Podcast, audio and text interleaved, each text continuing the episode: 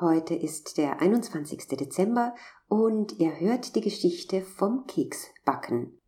In einem gemütlichen Häuschen am Rande eines verschneiten Dorfes lebte die liebevolle Großmutter Clara.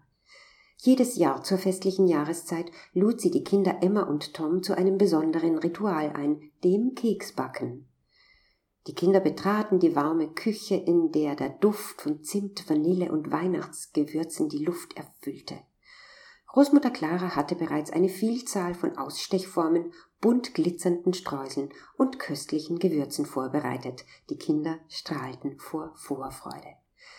Gemeinsam rollten sie den Teig aus und stachen Sterne, Herzen, Tannenbäume, Engelchen. Die Kinder lachten und tauschten fröhliche Geschichten aus ihrer Woche aus, während die Kekse dann im Ofen goldbraun wurden. Der Duft des frischen Gebäcks verlieh der Küche eine magische Atmosphäre. Während die Kekse abkühlten, versammelten sich Großmutter Clara, Emma und Tom um den Wohnzimmertisch. Bei warmem Kakao begann Großmutter Clara Geschichten aus längst vergangenen Zeiten zu erzählen.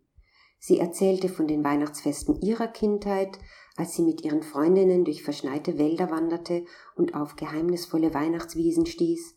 Sie sprach von den Sternennächten, in denen die Dorfbewohner gemeinsam Lieder sangen und sich um Lagerfeuer versammelten. Großmutter Clara war eine weise Frau mit einem warmen Herzen. Sie erzählte den Kindern auch von den Entbehrungen während der lang vergangenen Zeiten und wie winzig kleine Gästen inmitten von Schwierigkeiten die Herzen der Mitmenschen aufleuchten ließen.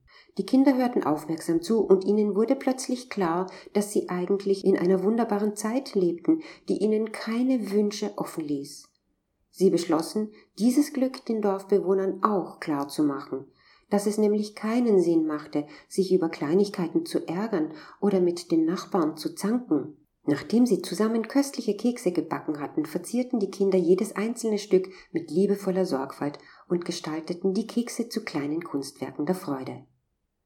Und mit einem Korb voll gefüllt mit diesen wunderbar duftenden Keksen zogen die Kinder dann durch das verschneite Dorf. Ihr Ziel war es, jedem Dorfbewohner ein besonders gestaltetes Keks zu schenken und so die festliche Freude zu verbreiten. Die Kinder wussten, dass es die kleinen Dinge waren, die die größte Wirkung haben können. An jeder Tür klopften die Kinder sanft an und überreichten jedem Bewohner ein liebevoll verziertes Keks.